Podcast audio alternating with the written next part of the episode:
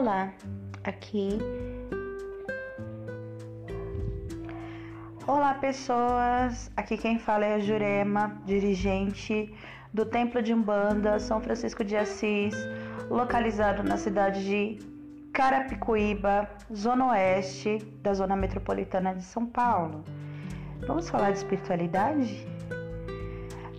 É, eu queria falar hoje é, com vocês. Eu não fiz um roteiro, eu não fiz um, um cronograma de começo, meio e fim sobre o assunto, é, porque eu acredito que assim eu vou conseguir falar de uma forma mais livre, né, sobre um assunto muito importante que é a Umbanda nos tempos de pandemia.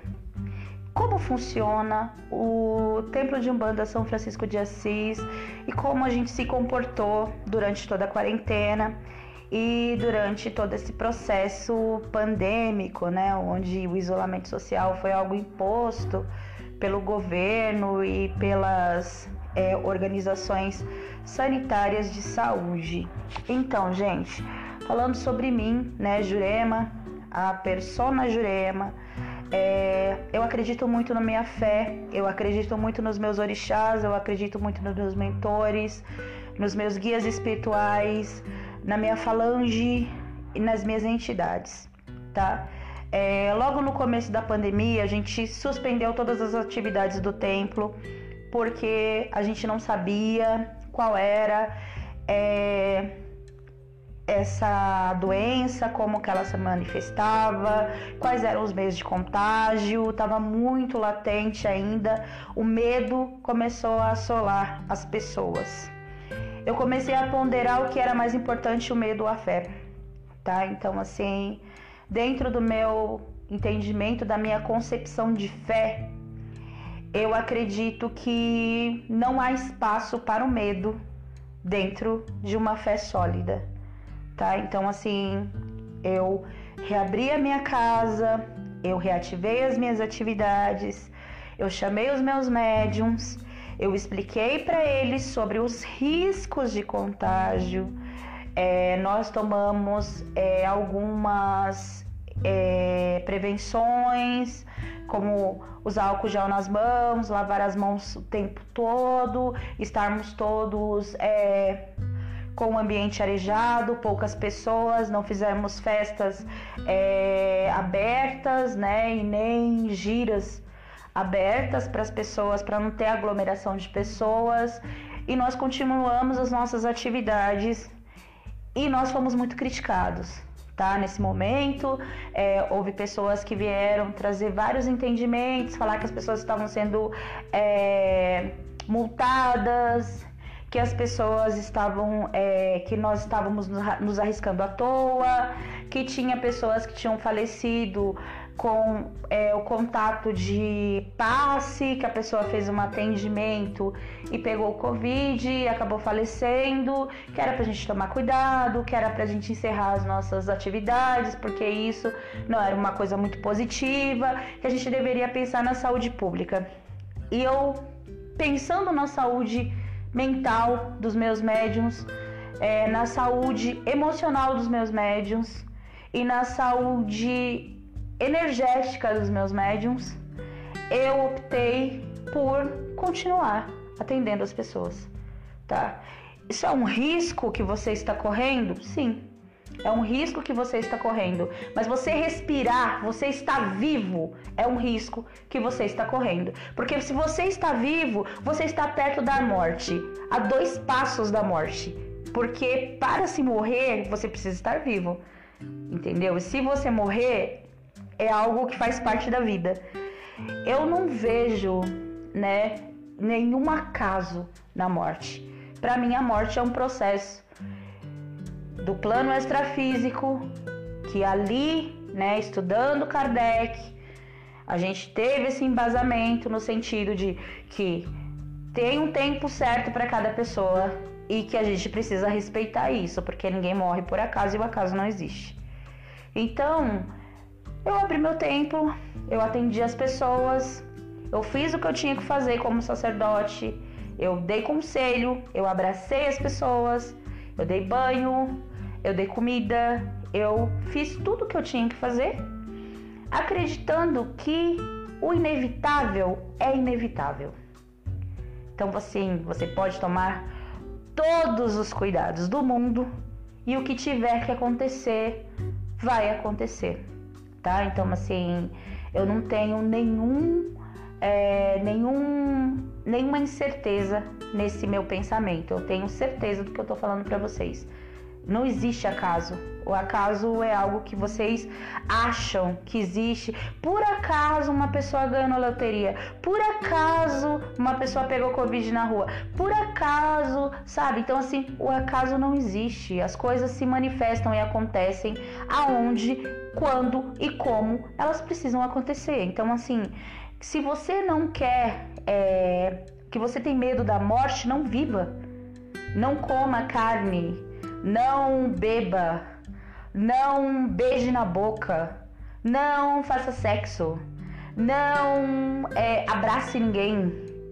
Entendeu? Então, assim, cara, eu não consigo viver dessa forma. Não é dessa forma que eu quero viver, sabe? Se for para me viver desse jeito, eu prefiro estar tá morta, porque acho que os mortos estão melhor do que nós.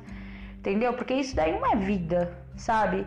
Então, assim, eu expus ao risco, não expus os meus médios ao risco. Eles estiveram e participaram de todas as giras que eles quiseram participar. Nunca houve uma imposição, nunca houve um comprometimento dessas pessoas que elas tinham que estar aqui. Simplesmente elas foram convidadas. Olha, tal dia vai ter gira. Tal risco tá aí. Vocês querem aparecer? Apareçam. Se não querem aparecer, tá com medo? fiquem nas suas casas. E é isso, respeitando as pessoas, mas também respeitando o meu direito de crer naquilo que eu creio, de acreditar no que eu acredito e de manter a minha fé acesa, independente do mundo estar tá caindo em volta. Eu não tenho medo de crer. Eu não tenho medo de acreditar. Eu não tenho medo da minha fé ser maior do que o meu medo.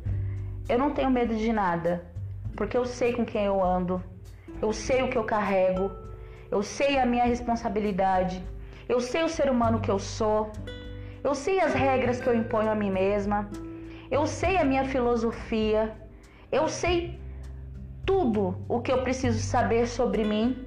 E por isso eu creio. Eu tenho fé. A fé é você acreditar no inacreditável. É você crer no invisível. É você saber que aquilo vai acontecer, que aquela chuva vai cair tal dia, mesmo que ninguém no mundo acredite. Se você acreditar, aquilo vai acontecer para você. Independente dos outros.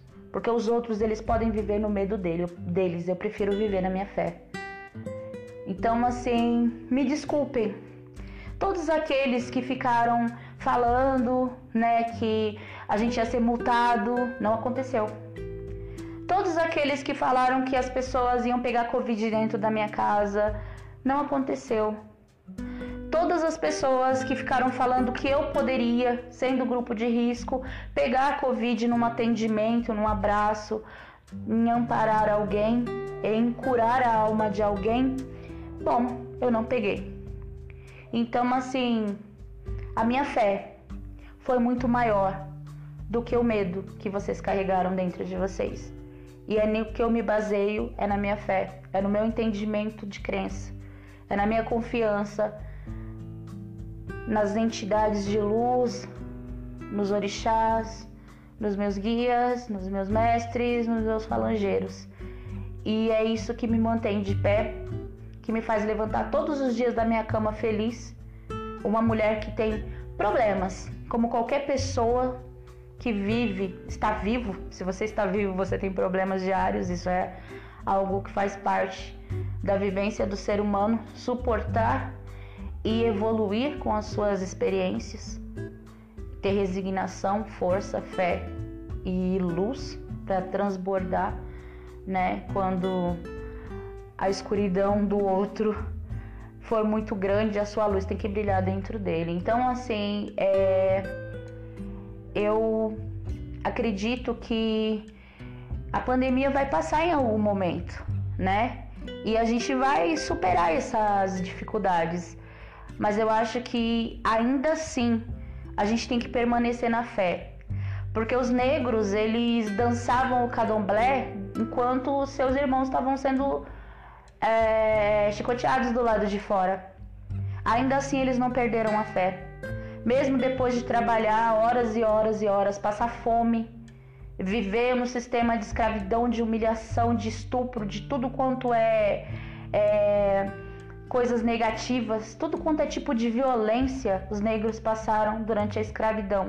E ainda assim eles cantavam para os orixás. E não é por causa de uma pandemia, não é por causa de nada, nem se o mundo cair na minha cabeça. Eu vou deixar de louvar os meus orixás, de cantar para eles e de acreditar na força do divino, na força do sagrado, que o Oxalá, que o orixá cura, que o orixá salva, que o orixá é luz e que nada é impossível aquele que crê. Já dizia Jesus Cristo. E é nele que a gente se inspira até hoje. Então, até a próxima.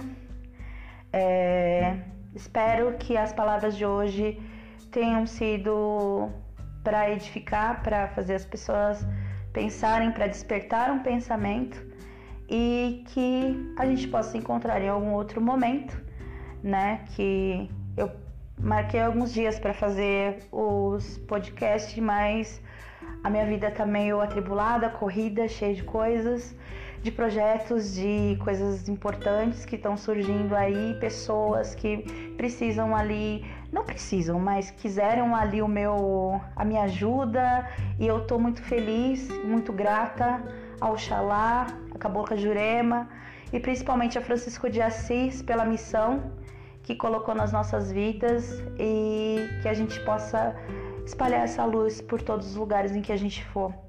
E todas as vezes que eu penso em Francisco, eu penso na frase: Fazei de mim um instrumento de vossa paz. E é isso que a gente quer levar por todos os lugares por onde a gente passar. Então, até mais. Até a próxima e axé.